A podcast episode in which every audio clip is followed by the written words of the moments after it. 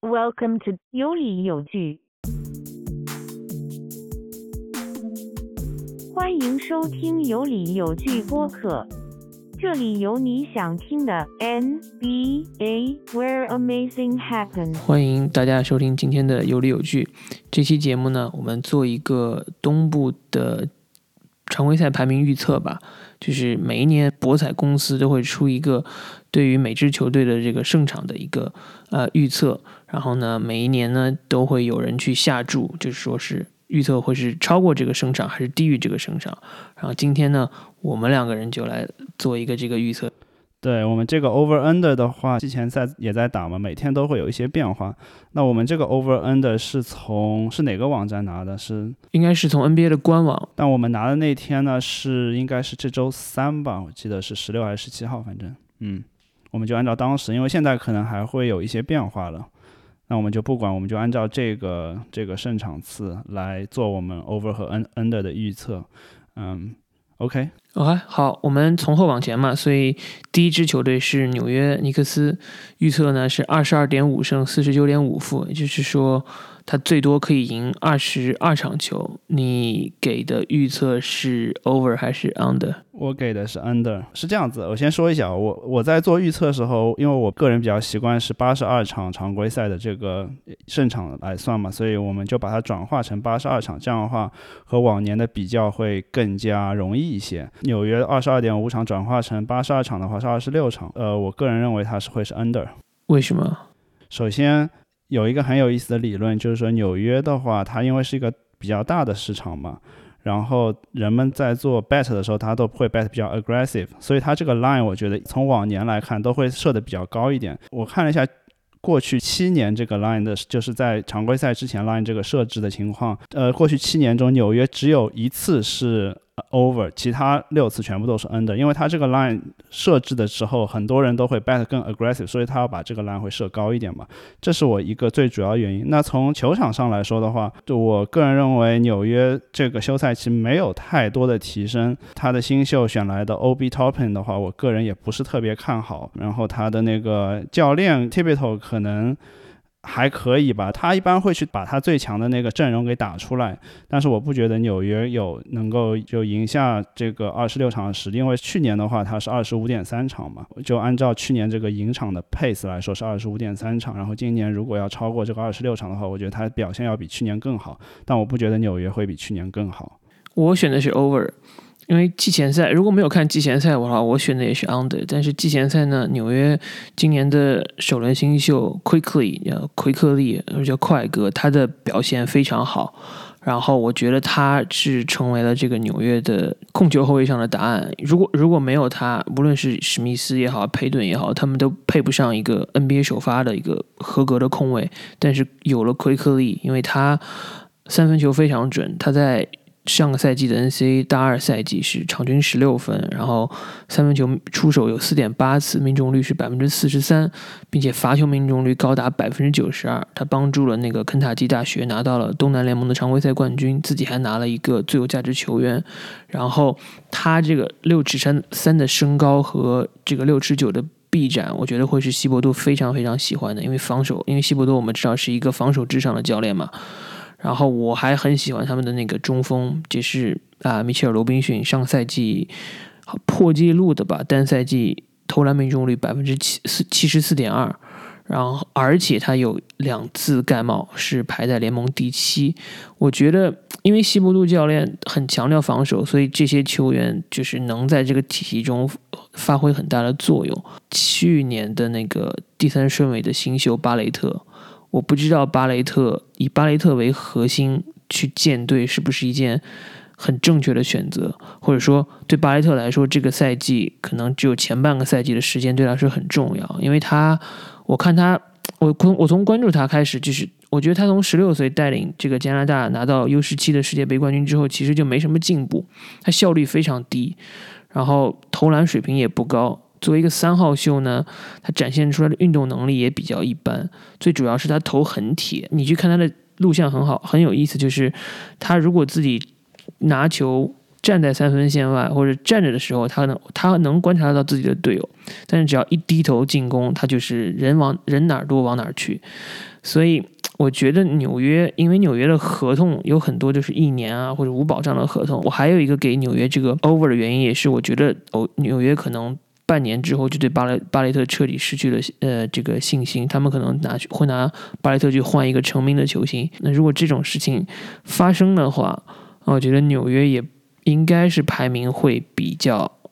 靠前的，虽然不一定能打入季后赛。那你觉得纽约会是东部排名垫底的球队吗？不，垫底的球队应该是下一支克利夫兰。呃，我另外还有一个，就你刚才说到那个 RJ Barrett 嘛，我觉得巴雷特其实纽约很多比较年轻的球员嘛，我觉得他们都没有特别亮眼的表现，在最近几年的这个常规赛中，巴雷特也好，包括像 Kevin Knox 和从独行侠换来的 Dennis Smith Jr.，当时我对他期望很高，但我觉得他们如果他们要以这些球员建队的话，我并不觉得他们是一。一个高于 NBA 平均水平的一些这个年轻球员。另外，不管纽约是最后排名到底是倒数第一、倒数第二、倒数第三也好，我觉得纽约是不可能有机会冲击到季后赛，或者是甚至 Play In 的。那纽约在持有自己首轮签的情况下，他会不会在常规赛后半段摆烂，然后让他们的呃成绩变得更差？我觉得也是有可能。所以说，我是觉得他是一个 Under 的。但是如果纽约真的去摆烂的话，对巴雷特来说，他的压力就非常大，因为明年的一个高位新秀一定会抢走他在纽约的地位。他在纽约打了两年核心，最后没有结果，然后被送走。我们其实以前看到过，可能。O.J. 梅奥当年在灰熊也是，灰熊曾经想培养过他，也是无果，然后把他交易出去了。所以我觉得巴莱特的这个交易价值，如果现在还在，那可能纽约就会想办法吧，去换取一个成名的球星。因为纽约明年夏天还是有薪金空间去签一个自由球员的。如果他手上已经有一个，比如像德罗赞也好啊，或者说哪怕像洛里这样的球员。他再去加另外一个，或再去再去邀请其他球星加入的时候，就会相对比较容易一点。OK，我觉得我们已经花很多时间在纽约上，那我们就说下一支球队吧。克利夫兰骑士，他是预测是二十二点五个胜场，你是 take 了 over 还是 under？under。我觉得这个球队就是好像除了帮湖人清空间有一笔交易嘛，就是换那个麦基，剩下的时候什么都没做。我完全看到看不到这支球队的野心也好，或者说。就是参与感也好，就感觉他就是想进这个联盟混日子。嗯，我这个球队也 take 了 under，然后我觉得这个赛季可能会比上赛季更差吧，失去了 Tristan Thompson，然后上赛季有一部分时间是有德拉蒙德，然后这个赛季整个赛季应该他都会在，但是我觉得内线来说是不比上赛季强的。另外很重要的是那个勒夫到底会不会打满整个赛季？我觉得他。不会，一个是伤病原因，另外一个有可能他会在赛季中被交易走，他应该会比上赛季更差。然后上赛季他是打的一个 pace 是二十二点三胜嘛，这个赛季的话从八十二场。来看的话是二十六胜的这个预测，所以他呃预测来说是要比上赛季更强的，我觉得这个应该是达不到的。另外很重要的一点是，我觉得克利夫兰他没有一个很好的这个锋线和后卫的球员。呃，他们选秀选来的 Okoro，甚至是我觉得是他们在锋位摇摆这一块是最好的一个球员，这也就体现他们的锋位这个水准有多差。然后我对他们的教练 JB Baker Staff 也不是非常非常信任。嗯，作为前火箭的一个助教，以及短暂做过一个代理主教的这个教练，我觉得他的水平也一般吧。所以我觉得 Cleveland 也是一个 Under。对，可就是这个球队你就没觉得他想赢球，所以我觉得算了，他就也别赢了。OK，那这个球队我觉得没有什么特别的关注点，我们就直接跳到下一个球队吧。下一个球队其实我挺意外的，因为倒数第三预测的结果是底特律，而底特律只给了二十四点五，然后我是觉得这个有点低的，所以我给了他 Over。我不知道你的选择是什么？换算成八十二场的话，他是二十八胜，我给的是一个 Under。所以你觉得底特律？在有健康的罗斯和格里芬的情况下，只能拿到三十出头的胜率。是的，我我对他们那个呃休赛期的这个操作是非常不满意的。我觉得他们签来太多内线，比如说像那个格兰特啊、呃 Plumley、呃呃奥卡福这些球员，但是尽管在签了这么多内线之后，防守并没有得到特别加强。在我看来，在他们阵容中，防守唯一。高于平均值的就只有 Delon Wright 这个这个后卫以及 Plumley 这个内线，其他球员我不觉得是有一个高于平均水平的防守水准。另外，他们的进攻我觉得是比较糟糕吧。这次选的新秀 Killian Hayes 没有足够好，所以说可能很多情况下还还是要依赖德里克罗斯，但是他也是一个伤病或者被交易的可能性。我觉得他们没有人能够拥有一个很好的篮子在阵容中。教练德文 Casey 的话，呃，常规赛可能还可以吧，但是我觉得他是一个被高估了的教练。另外，很重要的一点是格里芬他到底能不能健康？呃，整个赛季也是也是也是一个大大的问号嘛。所以我觉得是一个 under。嗯，OK，我是觉得就是格里芬其实上赛季受到那个伤病的影响嘛，状态基本上是断崖式的下滑。可是我觉得他还是油箱里有一点油的，而且就是这个教练凯西教练也说，就算球队想要重建，他也想要把老将留住。他觉得这些老将带这个心理新的球员，对他重建来说更好。所以我觉得，嗯，如果格里芬可以投入比赛，不光是他的身体上了，心态上，如果他还是想要帮助这个呃活塞赢球的话，我觉得活塞甚至是有机会打 playing 的，因为。格里芬健康那个赛季，也就是两个赛季之前，他基本上是以一己之力带领呃底特律进了这个季后赛，而且自己还拿到了一个那个最佳阵容，虽然是三阵了。所以我不知道很多很多的，还有一个数据网站，就是呃 Five Thirty Eight 预测底底特律甚至是倒数第一，就是十八胜四十五十四负。我是觉得好像有点太 harsh 了，因为就是他们其实防守呢。虽然可能不是提高那么多吧，但他去年的防守是排二十二位嘛，我觉得他还是有机会排到可能中游啊十到十五这个位置的。只是说进攻这个球队确实是有一点没有射程，没有没有足够的空间。对，十八胜五十四负的话，我觉得有点低，但是他现在给出这个二十四点五胜的话，我觉得是高了，所以我就 take 了 under。OK，OK，那下一支球队是夏洛特，夏洛特黄蜂。嗯，你是二十六点五胜，二十六点五胜，然后换到八十二场常规赛的话是三十胜，你是怎么选的？我不知道为什么我选了 over，其实我有点后悔，呃，但是无所谓了，因为因为海海沃德虽然受伤了嘛，但是他现在的伤势其实不是很严重，所以想打还是随时可以打的。然后就是，呃，三球的那个。比赛这几场季前赛，然后你可以发现他的那个，这可能跟我们想的以前一样，就是他应该是这届新秀里面上限最高的。他那个传球跟视野让我想到了以前国王队的那个白巧克力威廉姆斯，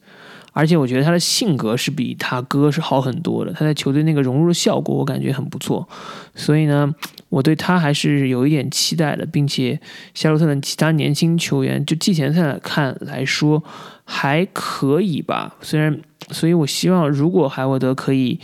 比如说，因为他只是手指骨折嘛，不是说特别大的严重。如果他可以早一点回来赛场，我觉得这个球队就像我说的，因还是有机会打 playing 的。我和你观点不一样，我 take 是 under。我觉得海沃德当然是一个很重要的原因嘛。我觉得海沃德如果他没有受伤的话，肯定是一个巴图姆的升级。但是因为他这个伤更体现出海沃德他其实是个玻璃人的属性，这个就让我比较担忧。我觉得他会比上赛季好一点吧，整体来说，上赛季的话，从八十二场来说，他是二十四场这个节奏，那现在预测是三十场，但我觉得没有到好六场的程度。我觉得黄蜂的防守还是会比较糟糕，他可能会比较接近进入前十的这个 play in，为了冲击 play in 的话，可能会比预计的要好一点，但是我不觉得他们能够进 play in，我觉得他们会稍微冲击一下，但最后。最后会失败。其他来说的话，他们在阵容上没有太多的变化吧。Marvin Williams 是退役了。然后教练还是没有换，但我觉得大家都非常关注这个 Lamelo Ball。我觉得在第一年，虽然说他在季前赛表现还是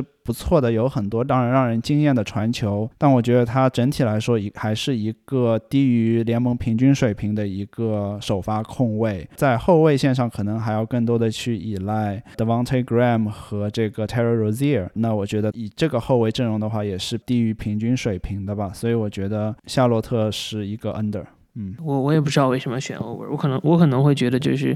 海沃德可能是我们刚才提到这四支球队里面最好最好的一个球员，所以他有机会把这个球队带去一个稍微比较高一点的高度。对，可能还是会是排名倒数四五支球队这样子。那下一个说到说到排名倒数的话，芝加哥公牛。这个也是一个我们不觉得能够进季后赛的球队，他的预测是三十点五胜，放到八十二场的话是三十五胜。那我这边 take 的是一个 under，你呢？嗯，我也觉得是 under。这个我是比较犹豫的，我一开始有考虑过 over，我一开始看 o over 原因是因为我看了两场他打火箭的球嘛。就在季前赛，我觉得他就整体表现还是可以。第二场他是赢了火箭，然后我觉得 Kobe White 表现来说，虽然说有些不稳定，但是我觉得总体来说是比上赛季有不少的提升。然后 Otto Porter 如果他健康的话，也是在这个锋线上一个比较强的一个。点就是，就不管从投射还是防守来说，Laurie Markkanen 的话，他是上赛季表现比较令人失望嘛，但新赛季他有可能会就是呃继续成长，但是最后我还是选择了。under，因为上赛季他们打的一个 pace 是三十二胜，那这赛季要提升到三十五胜的话，我们是认为比上赛季要多赢三到四场，我觉得这个概率比较低。另外，我也对于他们新教练 Billy Donovan 也没有特别的看好，我觉得他们从纸面上来说并没有说特别加强，我觉得除了 Kobe White 以外，就没有很有潜力的这个年轻球员可以有质的提升。不知道你是怎么看的？我其实也是犹豫了很久了，因为我很喜欢他们的那个今年的新秀啊，帕特里克·威廉姆斯。我觉得把他推上首发的应该是是一个很正确的决定，嗯，尤其是考虑到波特今年是这个合同年。但是我最后给了一个 under 的最主要原因，就是我对他们球队培养年轻球员是比较失望的，因为像波特刚去。芝加哥的时候，第一个赛季打了十五场比赛，当时是十七点五分，三分球命中率有四十八点八。当然，四十八点八肯定是有点过分高了。当时觉得啊，如果他可以就是站出来做一个首发三号位的话，这个球队是能进季后赛的。但是很显然，他也没有。达到这样的一个一个期望吧，然后那个马尔肯宁也是的，他他第二年场均是十八点七分加九个篮板。你要知道是当时他是作为一个主要筹码去交易吉米巴勒的，所以如果你以这个角度来要求的话，他完全没有达标，他的三分球命中率上赛季还出现了下滑，而且他们的核心就是拉文的这个上限在哪里，或者怎么使用才能让他发挥最大的。这个能力也是比较让我觉得有疑问的吧，再加上拉文马上也是也快要这个合同到期了，所以芝加哥今年我印象中是换了全新的管理层，但是他们的管理层好像选择了一个比较保守的方式，就是哦，我看看我上届这些人留下来的人到底哪些人可以用，哪些人不可以用。嗯，我觉得这样的管理层就是在这种情况下，估计也不会是以赢球为第一目标的，所以我就最后还是选择了 under。OK。我觉得我们刚才说的这五支球队啊，呃，纽约还有这个克利夫兰、底特律、呃，夏洛特和公牛这五支球队，应该是我们公认一定是进不了 Play In 的，呃，球队吧？对对，如果你跟其他球队比的话，他们确实机会小一点。对，我觉得他们应该是五支最 Bottom Tier 的这个东部球队。那我们继续说下一支这个奥兰多魔术。呃，我觉得他是比较有机会进 Play In，至少我觉得甚至很有可能进季后赛。他上赛季是打到季后赛第八嘛。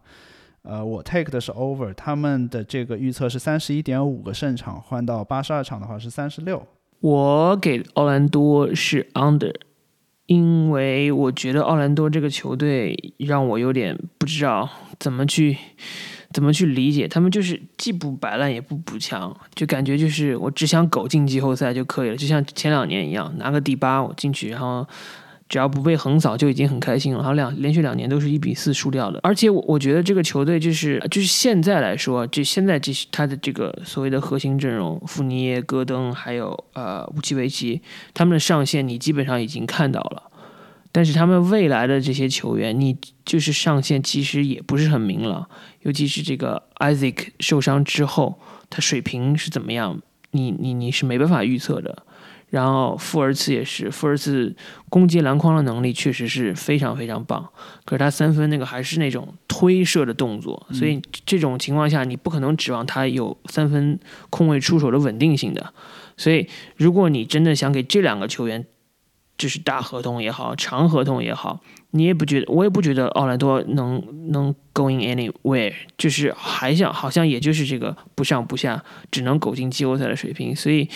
我就是我给一个 under，完全就是觉得这个球队有点没没有没有上进心啊，没有雄心啊，所以就给一个差评。对，我是同意你的观点的。呃，我给 over 的唯一原因是因为我觉得这个 line 有点低了，因为他上赛季胜场是八十二场来说的话是四十点五这个节奏嘛。补充一下，我说这个节奏的话，不是说按照上赛季的这个胜负场，而是按照上赛季，因为在 cleaning the glass 里面有一个比较好的数据，我是比较认同的。就每支球队啊，它常规赛打的这个从正负值中体现出在八十二场。中能赢的多少场，就是这样一个节奏，呃，我觉得这更能够体现出他们实际的水准，因为在真正打比赛时有很多呃运气因素嘛，比如说你最后一个压哨三分被绝杀等等，并不代表就是说他一定是会输这场比赛。嗯，所以我是按照这个数据来的。那么他上个赛季是四十点五场，然后这次给的是三十六场。他虽然说确实有，比如说 DJ Augustin 是走了，然后很重要的一个伤病嘛，Jonathan Isaac 是今年一年完全都打不了。从这个方面来说，他是比上赛季是弱的，尤其是从防守上来说，锋线的那个深度。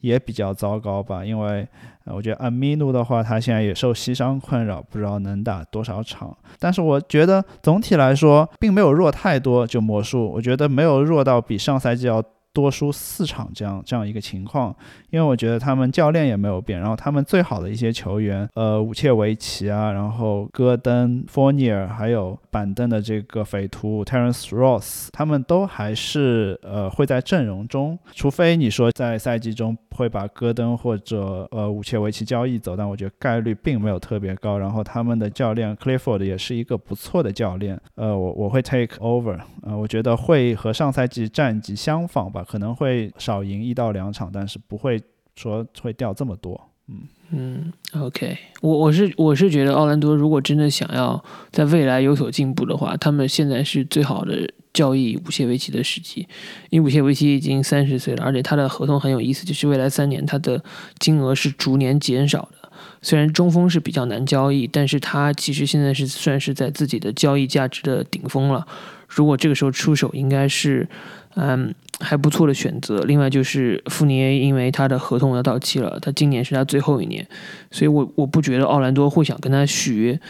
然后，如果奥兰多想个方法把他送走的话，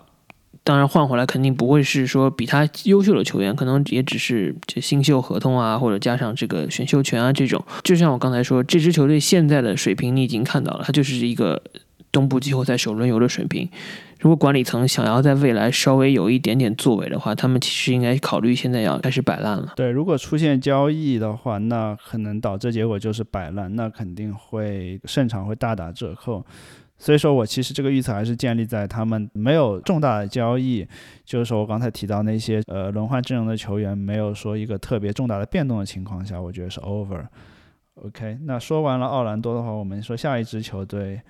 也是在这个赛季有重大交易的这个球队华盛顿奇才，预测的话是三十三点五个胜场，换算成八十二场的话是三十八胜。我是一个比较自信的，是 take 了这个 over。你呢？为为什么为什么这么自信呢？因为我对威少的信心。我觉得，首先上赛季是 John Wall 是一场都没有打嘛，那你从没有 John Wall 到加入到上赛季三阵的一个这个威少的加盟，我觉得。从后卫的实力提升，不是不是一点点，是提升非常高。而且我认为威少和比尔的话，也是一个非常非常好的一个搭档。比尔的投射能力，而且威少在奇才能够更好的做自己，因为他球权绝大部分情况下是他掌控，有点像。可以回到当年雷霆时期这个 MVP 水准的这个威少，而而且威少现在反而是一个被低估的状态，因为上赛季季后赛的伤病加上他染上了新冠等等，他季后赛表现确实非常糟糟糕。但是我觉得真实体现出威少水准的还是去年这个在火箭队二三月份这个威少也是场均接近三双。所以我觉得奇才是一个完全有实力冲击季后赛的一个球队，甚至最高可以上升到排名第五、第六，我是完全不会惊讶。呃，上赛季是二十八场的这个节奏嘛，然后这赛季如果要多赢十场的话，我觉得单从威少这个角度，我觉得就已经是足够他这个提升了。嗯，对，我给的也是 over，但是我的理由倒不是主要给威少，因为我觉得威少刚刚才看完那个他的最后一场季前赛嘛，我觉得威少的这个投篮方面是应该没什么可救了，他应该 就是这样，他嗯。他就是这个投球员了，然后他一定会去选择那些有时候无厘头的这些中投啊，然后他的三分球我我我觉得是救不了了。当然，他给球队带来的影响还是比较全方面，就是他作为一个一个主要的控球球员，他组织进攻能力很好，而且他防守上不遗余力。但是我最主要给奇才这个就是说看好的原因是他们今年的新秀，我一开始觉得不是很好阿夫迪亚，但是我看了他的几场比赛，发现他对球赛的感觉确实是比其他新秀好，而且我我觉得可能主要原因就是他之之前在以色列打过职职业联赛，他在场上不会那么慌张。觉得如果把阿夫迪亚放去一个第六人的位置，让他从那里开始打，他会有更多的这个机会自己去控球，不只是不只是作为一个定点射手，因为作为一个定点射手的时候，你你如果手感一旦不好的时候，你很你会很麻烦，你会就越打越没信心，你你你反而应该是在他。比尔跟威少不在的时候，打一打这个组织，可能有机会让他的这个水平就是提高的更多啊，或者说能力发挥最大。他可能现在在我看来是最佳新秀的这个第一候选人吧。哦，你对阿夫迪亚的评价这么高，我对阿夫迪亚评价其实一直很高，但是我也没有到第一候选人的这个水平。我们在当时在预测新秀这个选秀顺位的时候，我当时把阿夫迪亚排在第五，我相信也是比很多人更高的。确实，从季前赛表现来说的话，他也是一个能够值得进前五的一个新秀。那么，呃，这个赛季就像你刚才说的，有了威少之后，毫无疑问他的进攻是有所增强。我觉得他进攻能够进入联盟的前一半、前十五，并且我觉得防守的话，总体是是会低于联盟平均水平，但是会比去年更好一点。包括有那个罗宾洛佩斯的加盟嘛，所以我是也是比较看好奇才。唯一会有一定风险是，如果他在赛季中战绩没有特别好的情况下，或者说呃种种原因把比尔给交易走了，那可能会导致他战绩会变差。但是我呃想不出其他有太多的可能性，就奇才会呃进不了这个东部前十。我觉得前十应该是比较稳的。他既然已经选择交易来了威少，应该暂时不太会想去动比尔吧？我觉得至少要看可能一个赛季之后再去决定这两个人到底合不合。嗯，对，所以对对我，所以我们两个都 take 了一个 over。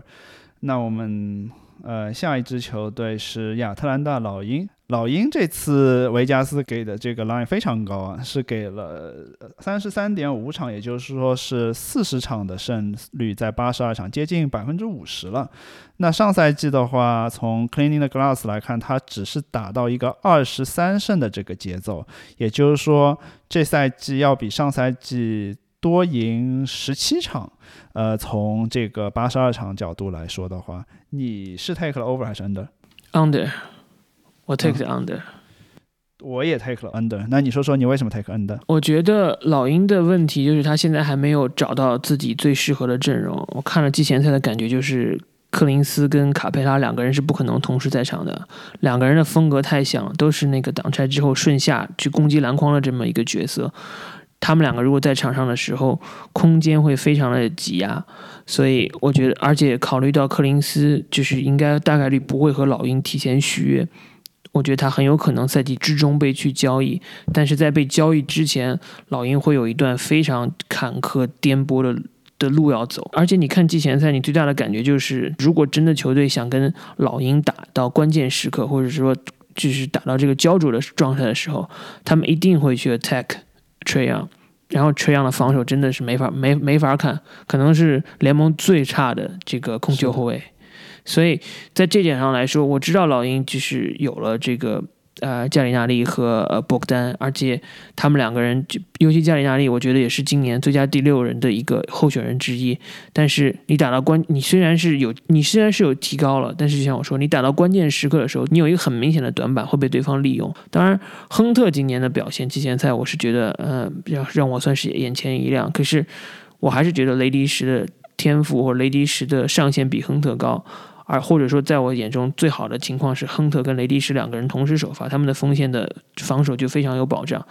这样就是又回到了柯林斯的问题。而且你不要忘了，就是亚特兰大今年六六号位选了一个也是内线球员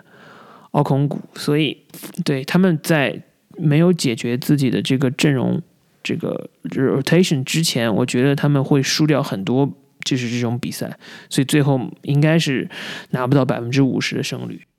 嗯，你刚才说雷迪什也好，亨特也好，其实我不觉得他们是一个叫做 plus defender，我觉得他们并没有一个高于平均水平的防守。其实，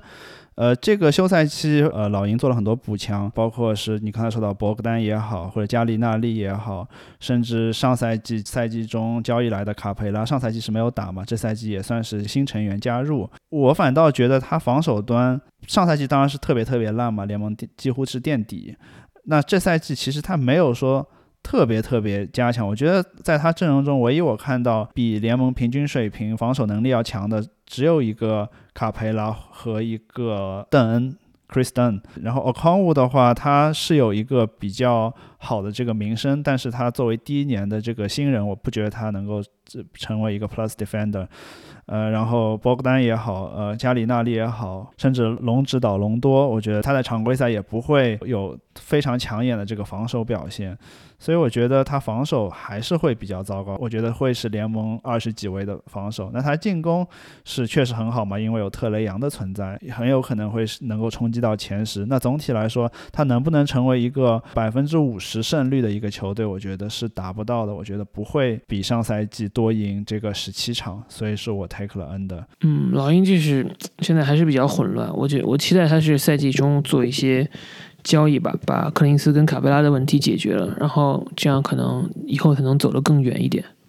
对我，我一开始其实很想 take over 的，但是我一看，哇，这么高，我觉得他们是一个有希望进入季后赛的一个球队，但我但我不觉得他们会达到百分之五十的胜率。当然，在东部你不需要百分之五十就可以进季后赛。我觉得如果老鹰可以打入今年的 play in，就是一个很成功的一个赛季了，因为去年毕竟去年才倒数第二。没错。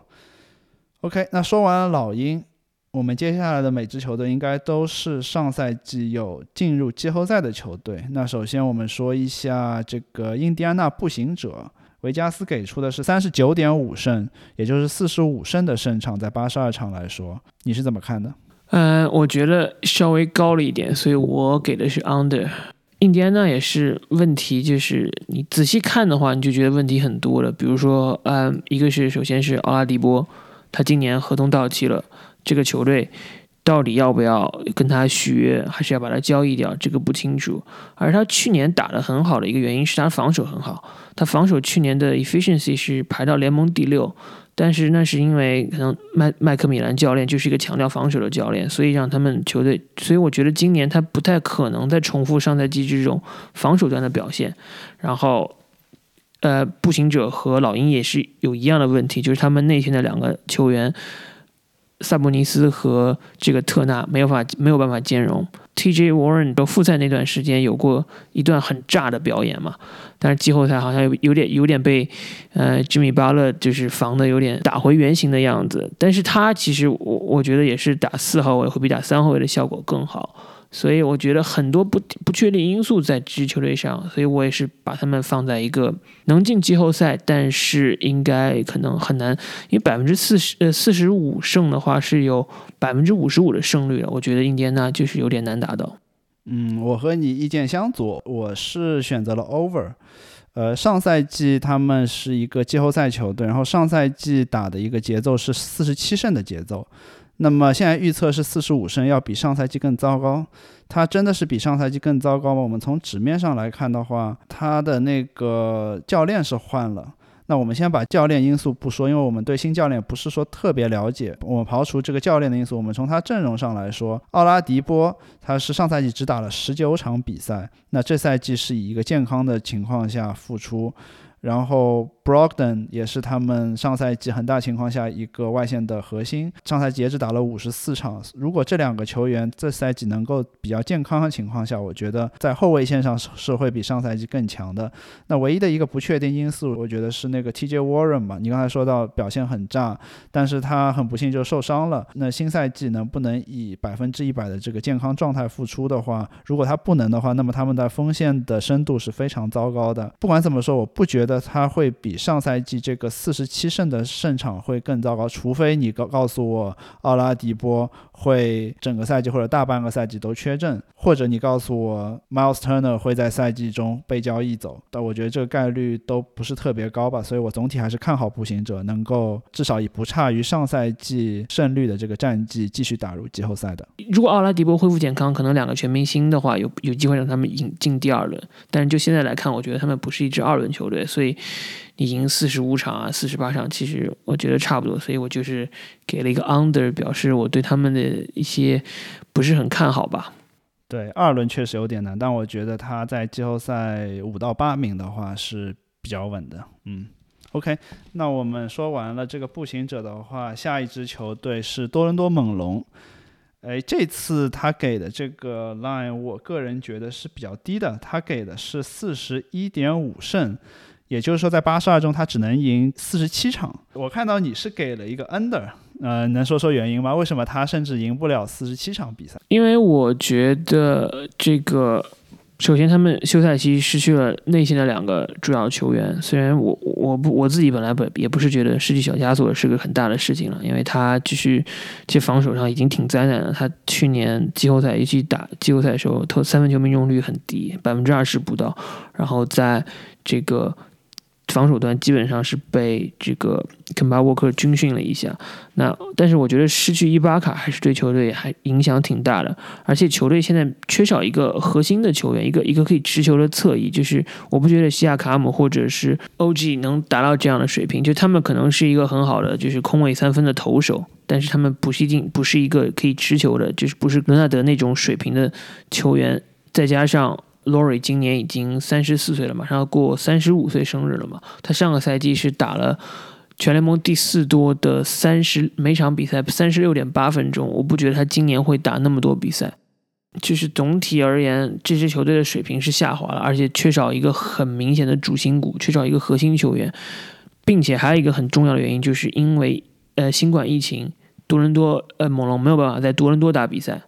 他们的主场搬去了佛罗里达。对于一个主场很强的球队，突然去了一个不是自己主场的主场，我觉得这对他对他们也是会有影响。对他，我觉得主场是一个因素了，但是我觉得他会在明年可能三月份左右，或者甚至更早会回到多伦多，取决于现在这个新冠。疫苗以及他们美加边境的这个状况，我觉得还是比较看好他会在赛季中期的时候回到多伦多去打他的主场的。当然，我是同意你的观点，我觉得多伦多是比上赛季要更差一点了，就从总体从这个阵容上来说，但是会差到接近十场程度吗？因为上赛季是打到一个五十六场胜场的节奏，这赛季只给出了四十七场，我觉得是没有的，因为内线。他虽然损失了伊巴卡和加索尔，但是我觉得伊巴卡和加索尔更多是一个在季后赛能够发挥很多作用的球员，而从常规赛来说的话，我觉得他们完全可以被 Aaron Baines 这个新签来的球员所部分取代吧。我觉得 Aaron Baines 在上赛季，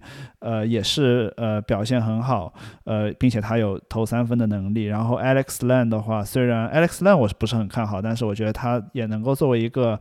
联盟能够一个进入轮换的一个一个内线球员也是能够打。当然，你不要忘记了，就是说这个多伦多依然拥有联盟前五的一个教练，就是 Nick Nurse，呃，这个冠军教练。我觉得他们，我觉得多伦多甚至在我的眼中有点像东部的马刺。我觉得他们教练非常好，然后整个球队也是非常成体系的一个球队。我觉得从最近。呃，五六年的这个多伦多猛龙的这个常规赛来说，他没有一几乎没有一年是低于五十胜的。他常规赛要掉到四十七个胜场，我觉得不是很呃可能性很大。另外，我还想提一个点，这个赛季的话，我们可能会觉得多伦多会战绩会。差很多的原因是因为他们这个 division 就是他们这个东北赛区应该是对变得更强了嘛，因为有了这个篮网的异军突起。但是其实因为这个赛季七十二场的赛制，所以导致他和同赛区的球队本来是要打四场，但是现在只打了三场，所以说他这个变强，我觉得不会对多伦多影响有想象中那么大。但是他们这个赛区，你知道五支球队里面有四支球队是季后赛水平的。所以这几场比赛一定是让他们很以前，如果他还有伊巴卡有有加索尔，或是甚至以前有伦纳德的时候，他们跟这些球队打是五五开、六四开，但是现在在我看来，可能就只有四六开，或者甚至更低。所以他如果在这个 division 最后拿不到一个好的成绩，会非常影响他们最后的季后赛排名。是他在 division 的话，确实是一个，并没有说一个特别特别强的一个一个球队。但是在东部来看的话，因为他和东部其他所有的球队也都是交锋三次嘛，所以东部有这么多弱队的情况下，我觉得他的战绩不会被自己的 division 的增强而拉垮太多。另外，你刚才说到一个。点是他们的这个锋线西亚卡姆也好，OG 也好，他们没有太多自己持球能力。但是你别忘了，他们续签了这个呃 Van Vliet，包括呃洛瑞，他在季前赛表现也是非常不错的。包括他们有很很好的体系嘛，我觉得从这点上来说，他不需要他这个锋线球员做太多的持球。就像我刚才说的，在我来看，有点像东部的马刺，就是说猛龙，我不觉得他会去。很轻易的去输给一个弱队，我觉得碰到比他弱的球队，遇弱的话一定会更强。我觉得凡是打弱队，他一定会赢，这也是为什么我看好他常规赛战绩不会太差的原因。所以你就觉得，因为教练在，还有这个体系还在，所以他其实比较稳定。是的，是的，对。可能上限不高，但是就是就是虐菜是，只要稳定虐菜的话，还是可以进季后赛没问题。对，我觉得他们在季后赛进入第二轮的概率。不是特别高，但我觉得他们常规赛战绩不会太差。嗯，OK，不过不过我我我我虽然是给他 under，但是我觉得他预测四十一点五嘛，那我可能他估计也就是四十一胜，不会说差到哪里去。OK，那下一支球队是这个赛季有比较多变动，从这个经理也好，还是教练也好，这个费城七六人，维加斯给出的是四十三点五胜，也就是五十胜的战绩，从八十二场来说。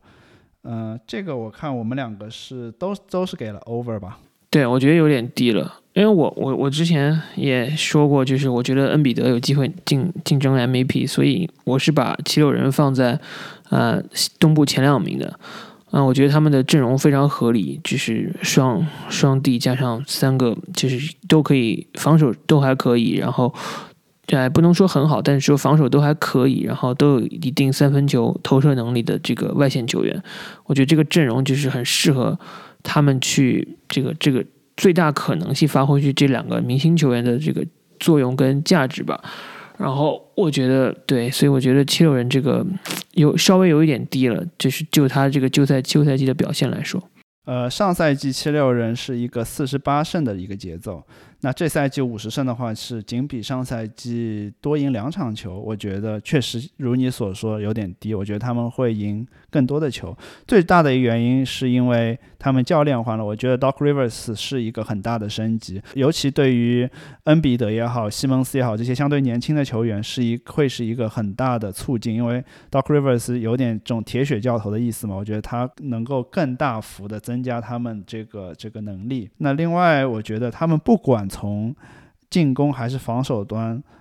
从这个莫雷来了之后的这个引援来说，都会有所增强。呃，从防守端来说，比如说他们虽然失去了霍福德，但是德怀特呃霍华德的加盟，我觉得他从内线来说也是。不会变得更差。然后丹尼格林的加入也是一个 3D 的球员。然后从进攻角度来说的话，他们有了更多投射能力的球员，包括像呃塞斯库里也好，或者福格森。板凳的深度也是因此而加强了嘛。所以不管从教练还是攻防来说，我觉得他们都得到了一定程度的呃增强。另外还有一个可能性，我为什么觉得他是 over？原因是最近几天也是一个有谣言满天飞嘛，说呃会不会。七六人会选择用西蒙斯去交易哈登。如果说西蒙斯能够真的把哈登换来，可能会再加上一些选秀签，whatever。但如果能够换来的话，那么这个甚至一是一个可以冲击到五十五胜，甚至接近六十胜的球队，在我看来。嗯，我倒是没有，我倒是没有觉得哈登交易会就是去七六人。我觉得可能会是一个就是大家没有想到的结果，因为因为火箭要的是最好的回报，而不一定是说最最响亮的名字。对。但是我是觉得，因为上赛季其实七六人的进攻是有问题的嘛，因为空间空间太压迫，霍福德和这个就是两个大中锋，现在在这个年代已经没有办法共存了。所以他去年的进攻效率只有百第十三位，所以我不是觉得他如果，而且他去年不能看他第一轮季后赛可能被波士顿横扫，他其实这不是他真实水平的体现。呃，我是觉得如果双帝健康的话，加上这些射手，他们的进攻效率应该有机会回到联盟前十。对，我也同意，我也我也非常看好奇人，我觉得他们有机会冲击东部前两名。我觉得双帝健康是一个很重要的前提吧，因为上赛季恩比德和西蒙斯他们分别打了五十一和五十七场比赛。都不是说整个赛季健康，还有一个我 take over 的原因是，除了我们刚才说的有可能性存在哈登交易以外，由于莫雷他这个来执掌球队总经理的这个职务，我我我觉得我对莫雷的这个多年在火箭的这个经验，我觉得他一定是会在赛季交易截止之前做出一些操作，就算是没有重大交易，也会在边缘上去补强这个球队。OK，那下一支球队就是去年的。卫冕东部冠军迈阿密热火，迈阿密热火预测给出的是四十三点五胜，也就是大概百分之六，超过百分之六十的胜率，然后换算成八十二场，也跟七六人一样是五十场。那我选的是 under，不知道你的选择是什么？我选了 over。呃，我不知道你为什么会把一个上赛季打入总决赛的球队，甚至还觉得是他赢不了五十胜。在我看来的话。他在阵容上没有说比上赛季更弱吧？我觉得他是一个完全是超过五十胜的球队。从他的这些年轻球员，阿德巴约也好，西罗也好，都会。比上赛季更好，尤其是从他们在季后赛的这个表现中，我觉得他们只会变得更好，不会变得更差。然后他也是一个多年来在 Eric Spoelstra 的这个执执教下，是一个非常非常好的一个这个团队的球队嘛。不管从球队的这个文化也好，然后以及球队的体系也好，都是一个比较成体系以及比较比较妥善经营的一个球队。他虽然失去了克劳德嘛。但是他也呃新增了一些比较能打的这个外线球员，比如说像呃布拉德利啊和莫哈克雷斯，所以我觉得他从阵容上并没有说削弱，我觉得和上赛季至少是差不多，甚至更强的一个水平。那上赛季他是一个四十九胜的节奏，我觉得这赛季超过五十胜是比较稳的。嗯，怎么说呢？我觉得热火在打季后赛之前，没有人觉得他能拿东部冠军。我不是说这他拿东部冠军是一个意外，但是就是直到打东部季后赛，人们才意识到哦，原来这个球队这么强。可是我的想法是，这他们打季后赛的一个一个最重要的变化就是把阿拉巴约放去了五号位。他们在常规赛前期的时候还是是打阿拉巴约打四号位，然后让这个啊伦纳德是打五号位，就是一个比较传统的一个一个方法。我不知道他们会不会因为这个赛季变得比较。就时间比较短，然后比较密集，或重新重拾这种打法。如果重拾的话，那可能球队的那常规赛的战绩会是有影响的。另外就是我觉得他们的核心阵容，他们最主要的王牌球员，或者是发挥季后赛发挥最好的两个球员，吉米巴勒和德拉季奇这两个球员，新的一年都年老了一岁。他们德拉季奇在去年休赛期差一点就被交易去独行侠，他直到季后赛发挥，人们。就是热火可能才决定啊，我要跟你学。那在这种情况下，他季后赛又遭遇了伤病，总决赛就只打了一场比赛吧。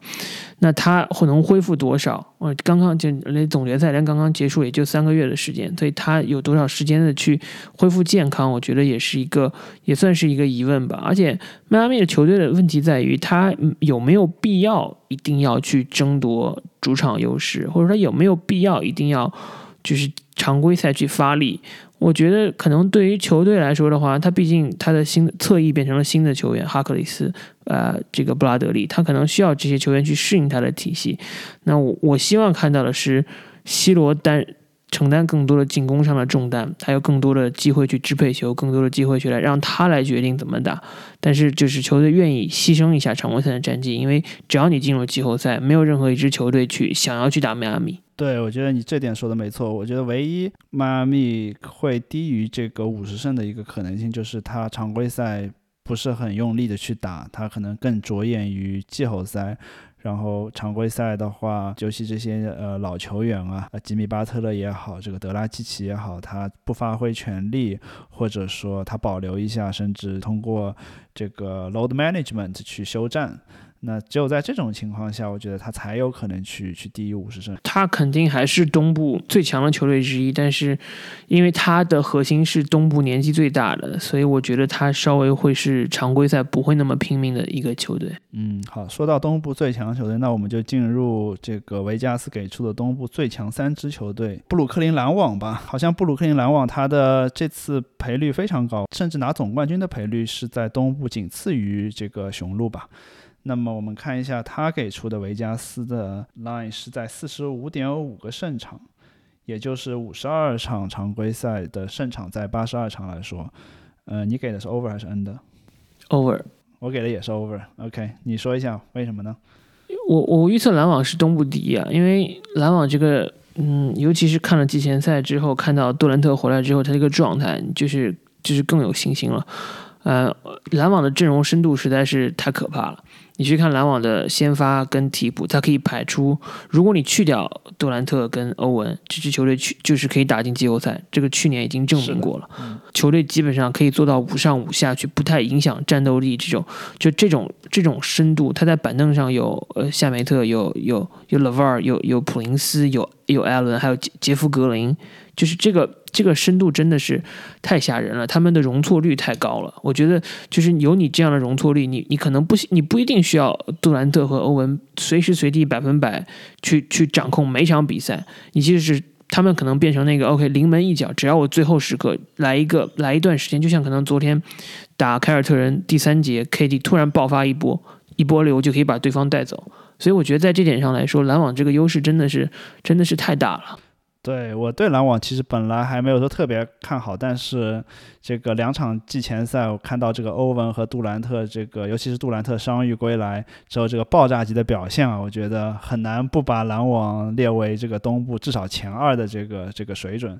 就像你刚才说，他的板凳深度非常强，甚至有一些就是不能进呃首发这些球员嘛，沙梅特也好，然后。包括他们引援来了这个杰夫格林，这次呃内线也不差嘛，有那个呃乔丹和这个阿阿伦这个双塔在内线，而且你刚才还没有提到他这个教练组，纳什可能是对于大家来说是一个相对的一个未知数，但是德安东尼他们我们都知道这个未来的名人堂教练嘛，对吧？他在这火箭这四年也是年年能够把火箭至少。带入第二轮吧，应该，所以我也和你一样非常非常看好这个篮网。我觉得他在常规赛只要发挥出自己的能力的话，我觉得五十二胜的这个胜场还是给低了。我觉得五十五胜以上，在我看来是一个比较有可能性的一个情况。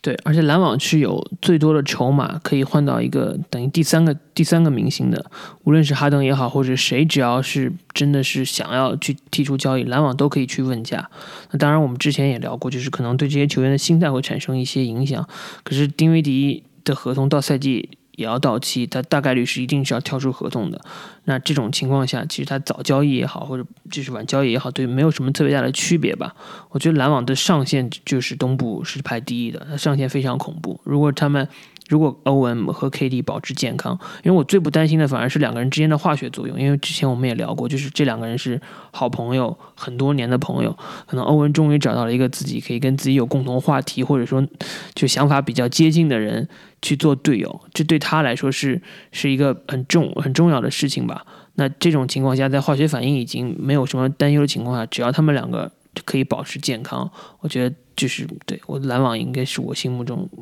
当当之这个无愧的第一名吧，东部。你说第一名是指他是常规赛排名第一，还是说你觉得他能够以东部第一的身份杀入总决赛？怎么说呢？篮网篮网的深度有一个很大的好处，就是他比如打七六人，在季后赛遇上七六人，他可以用乔丹和艾伦去对抗这个恩比德。然后我们知道迈阿密热火打联防非常厉害，去年让。其他球队绿军吃尽了苦头，但是你如果面对杜兰特打这个联防，我觉得是是完全没有效果的，因为杜兰特的中投非常非常准，而他的身高在那里摆着，他的出手点就是 NBA 的那个季前赛也看到了，出手点其实没有降低的，嗯，所以在这种情况下，嗯，哪怕你跟密尔沃基雄鹿去最后打单挑，我不知道你你怎么想，我觉得 KD 加。欧文，呃，欧文还是比字母哥加上任何任何一个其他球员，不无论你是霍勒迪也好，还是这个米德尔顿也好要强。我觉得篮网从常规赛来说，他完全有能力去争一下东部第一。虽然我不觉得他季后赛能够赢下雄鹿吧，我觉得从我觉得雄鹿是一个更加 top heavy 的球队。虽然篮网他有欧文、有杜兰特这两个全明星，但是我觉得篮网是。还是更胜在它的深度上面。我觉得在季后赛轮换阵容会缩减的情况下，我觉得雄鹿整整体来说还是就是从首发和这个前五或前六这个轮换阵容来说的话，可能还是比篮网更胜一筹。当然这个是后话了。我们如果只从常规赛讨论的话，我觉得篮网是完全有能力冲击东部第一的。我觉得对篮网来说，最主要的目的可能就是一个是磨合阵容，一个是让 KD 尽快的去找到比赛的感觉，还有一个就是在。常规赛中去想自己到底要不要多付出一些筹码去换来第三个明星，让他能在季后赛有更多的这个胜算。我觉得如果他们想清楚了，哦，那真的是去，比如说重新去问价哈登，或者是怎么样，那换来一个全明星以上或者全明星水准的球员，那他们真的是挺吓人的。对，因为我们赛季开始之前最大的疑问，现在基本已经得到解答了嘛，就是 KD 他能不能回到这个受伤之前的状态？那我们看他的表现，基本是百分之八九十的那个那个水准了。他的投篮水准，我觉得已经已经回来了。他他他的出手点没有变，他他只要在你面前干拔，你就没办法。他只是他，但是他就是横移啊，爆发力有一点下降。但是他这个年纪也到了嘛，就是我们之前也说过，你他已经到了一个运动能力该下降的年纪了，所以你也不能强求他永远是那么的，就是爆发力这么这么强。但是，就是。但是他就是所承担的这个，就是说进攻上的重任啊，其实也是有所有所减少的，因为有欧文在，还有其他的球员可以帮他分担不少。是，我觉得篮网可能唯一的一个软肋就是在他的防守端吧。我觉得他防守端可能阿伦是一个唯一。就是一个比较过硬的，你可以说小乔丹吧，但小乔丹我觉得现在已经过了巅峰，他的防守应该是不如以前。然后杜兰特曾经是一个非常优秀的防守球员，那么这赛季这个伤伤病回来的话，他可能防守端会有所下降。我觉得防守端来看的话，他应该是比不上雄鹿的。当然，他进攻端有很强很强的这个爆发的这个这个这个可能性。嗯，对，OK，那下一个球队。我们是说，凯尔特人这个给的预测四十五点五胜，排在东部第二。我是毫不犹豫就给了一个 under。哦，为什么呢？因为因为肯巴沃克受伤，加上这个汤普森受伤，我觉得他们这个阵容的完整完整性非常差。然后我看了他们季前赛，就是为了保持球队有竞争力，他们必须把双探花尽可能的分开使用。我觉得在这点上来说，球队的深度其实是有有所。会拖累他们的。他们这几年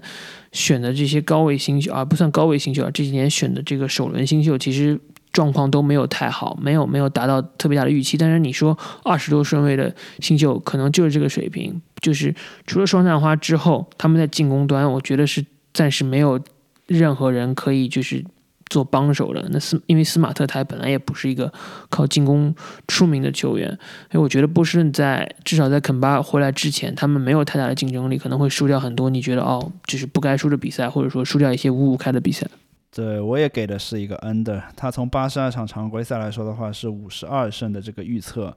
那上赛季是打出了一个五十胜的节奏。那我们难道说预测要比上赛季更强吗？我觉得他从引援来看，唯一比较可以的一个就是签来了这个特里斯坦汤普森，这个是从内线来说是一个比较不错的增强。呃，另外你可以说他的年轻球员又是经过一年又有更好的成长，不管是从双探花来来说，或者说其他一些像威廉姆斯啊这些球员可能会有一定的提升，但是我觉得这都不能掩盖他几个致命伤，一个是。你没有人能够代替这个海伍德在球队中的作用。虽然很多人去黑海伍德说他是一个玻璃人，呃，或者说他不值三千万这个价，但是确确实实他在球队中有这个策应能力来说，还是，呃，除了沃克以外，我觉得没有人能够和他相比，所以他的价值还是在的。然后，呃，板凳匪徒这个 Wonder Maker 也是呃离开了，我觉得这个对于凯尔特人是比较伤的。当然，你刚才也提到了。呃呃沃克这个伤病到底是怎么样，因为他的膝盖是也是一直困扰他的很久嘛。那他这个赛季到底能够打多少场比赛也是一个问号。所以说他整体的深度我觉得是不如上赛季的。他上赛季甚至是只有五十胜的水平，我不觉得他这个赛季能够到达五十二胜。对嗯，可能对于凯尔特人来说，唯一的变数就是他们通过这个海伍德的交易拿到了一个两千八百五十万的一个交易特例。他们去怎么使用，或者什么时候使用，会是一个我觉得挺有看点的。嗯，我就我相信，但是他们因为他们离这个呃就是奢侈税的。只有十一千五百万的距离，所以我不觉得他们会把这两千八百万同时一起今年全部用掉。但是如果他们真的是遭遇很严重的伤病啊，或者或者说是啊，就是发现一个很明显的不足需要补足的话，他们我觉得他们会毫不犹豫把一千五百万拿出去使用。然后那个时候可能凯尔特人就是，当然可能接近就是下半段的常规赛了。但那那个时候可能凯尔特人就会慢慢就是组建自己的季后赛阵容，但是。就是就像你说的，阵容深度可能是今年常规赛战绩一个最重要的因素，所以在他球员，除非就是在球员这么多的伤病情况下，我觉得他是不太可能拿到前两名这个成绩的。对，我觉得他能够进到季后赛的这个第二轮，但是前两名确实比较比较难。OK，那我们波士顿聊完了，我们就说一下最后这支。大家都众望所归的这个连续两年这个东部常规赛第一位的密尔沃基雄鹿，这次维加斯也是给出了最高的这个 line 是四十九点五胜，也就是五十六胜的这个常规赛战绩是比前两年会低一些啊。那我看你这边是给出了一个 over，你说一下为什么吧？哎，我为什么会选 over？对，因因为上赛季它是一个六十四胜的这个这个节奏嘛，那这赛季你可能觉得五十六胜会比上赛季差八场这么多，是不是有点太多了？你是从这个角度出发的吗？我是觉得雄鹿的体系还在，虽然后场球员进行了一些调整，但是新引进来的球员呢，其实都比较实用。而且 DJ 奥古斯丁，我们之前也聊过，就是在魔术队的时候，他作用还是挺重要的。那这样的情况下，加上字母的续约，有一个振奋人心的效果吧。我觉得他们应该不会表现比以往差太多。对他，毫无疑问。他的常规赛战绩会比上赛季更差，这个应该是大家都认可的。因为上赛季这个六十四场这个胜率，我觉得是确实比较难超越嘛。那么，为什么我给了 N 的呢？就是现在我们焦点就是就是说他到底能不能比上赛季要差八场之多？我我觉得这个 line 其实给的比较好，我觉得差不多应该就是在这样一个一个水平。那为什么我还是给了 N 的呢？呃，从几点原因上来说吧，首先，正如你刚才说的，他的这个休赛期的交易比较失败的一个地方就是没有拿下博格丹嘛，那么他流失了。这个布雷索不，其其实布雷索很多人黑他说他这个季后赛表现不好，但是他常规赛其实我觉得反而是被低估了。他常规赛其实还是做了很多贡献的。那损失了布雷索以及这个轮换阵容中的这个希尔和这个马修斯，换来了这个霍勒迪。我觉得从深度上来说的话，是其实下降非常多的。他在常规赛中战绩是一定会变得更糟糕。那另外的原因是上赛季呃整个常规赛来看，雄鹿都是。几乎全员健康的一个状态，那我觉得。这个今年有没有这么好的运气，对吧？在这个也是比较紧凑的一个赛季中，能不能就全员都是保持一个相对健康的状态？尤其是如果字母哥、米德尔顿或者霍勒迪中任何一个人受伤的话，因为他们的深度的问题是会对战绩影响很大的。所以说，我觉得，呃，这个是一点要考虑的因素。然后另外的话，我们不要忘记，就是雄鹿所在这个赛区其实是一个很烂的赛区。那么这个赛季七十二场球的话，它其实相对而言与同赛区的这个球队的交战啊，反而相对来说是变少了嘛。因为本来是四场，现在变成了三场，所以这个也是会影响他们，因为他们同赛区那些烂队，他们都可以轻易的取胜。那么相对变少的情况下，那么可能会多多少少影响一些他们战绩。综合上面这些原因来看的话，我是觉得他们甚至会打出一个低于五十六胜的这个一个一个一个战绩。嗯，对我稍微说一下，就是我觉得他那个，呃，虽然失去了去年那些这三个比较重要的后卫嘛，但是其实引援还是我觉得算比较低调，但是也挺实用的。比如，比如剩下的奥古斯丁，然后以前马刺的福布斯，然后以前这个掘金的克雷格，还有这个来从。尼克斯抢来了这个呃波利斯，我觉得这些球员就是可能季后赛你不一定指望得上，但是他们打常规赛应该是效果还是不错的。那所以这点也是我觉得他们这个他们的体系在嘛，补充了新的球员，然后有机会是可以打的。啊，因为你肯定是不会像上赛季成战战绩这么好，就像你刚才说的，因为他的同赛区的跟这些弱队交手的机会少多了嘛，所以，呃，但是就是对啊，他我觉得还是为了想要进入下轮，他一定要常规赛尽可能的多拿胜场，多去多去这个争取叫做主场优势。那会吗？因为前两个赛季他们都拿了东部第一，但是都输给了比他排位更低的球队。那我觉得雄鹿会不会？和前两个赛季一样，这么看重常规赛的战绩呢？会不会他们因为上赛季我们也知道字母哥在季后赛和热火的这个系列赛中受伤，也是对他们有一定的影响。那会不会他们反而常规赛会更多的保留一下实力，呃，然后把精力更多的去着眼于这个季后赛？我觉得也是完全有可能的。他如果有主场优势赢不了，他没有主场优势又又要怎么去赢这些？就是难啃的骨头呢，我觉得对啊，字母哥受伤那场比赛，雄鹿反而赢了，你说有多大影响？我也我觉得也不好说。是的，嗯，OK，那我们你还有别的要补充的吗？关于雄鹿？呃，没有了，我就最后一个问题就是，你觉得如果让你选择一支球队去下注，你觉得哪一个是你来说最稳的一个选择？OK，我觉得有几支球队都会可以列入考虑吧。我觉得我们刚才提到的篮网、迈阿密，呃，这几支我 take over 的球队吧，就是篮网、迈阿密、呃，费城，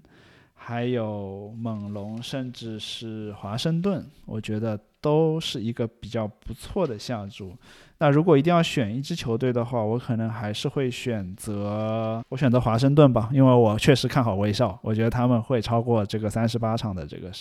这个胜率。我我选择华盛顿奇才，你呢？我会选择波士顿选 under，因为我觉得你失去你首发五个人里失去两个去开赛的话，确实没法打。嗯，对，就是对阵容深度啊，或者是说你这个。板凳轮换造成非常大的影响，不不光只是这一个月，因为你要习这个球队去习惯一个没有主力的一个一个轮换，然后过两个月之后又去换成一个旧的轮新的轮换，这个其实是都需要时间去适应的。所以，尤其是现在他们排在这个第二名，我觉得这个实在是太高了。所以，我觉得如果是我下注的话，我一定会选这个不顺的 under。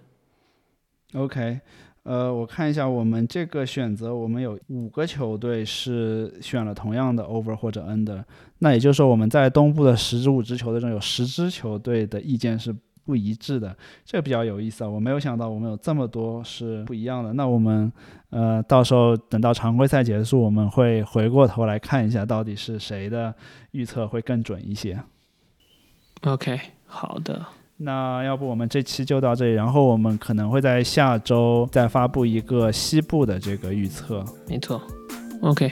那我们今天就先到这里，然后下一期西部西部的这个预测再见。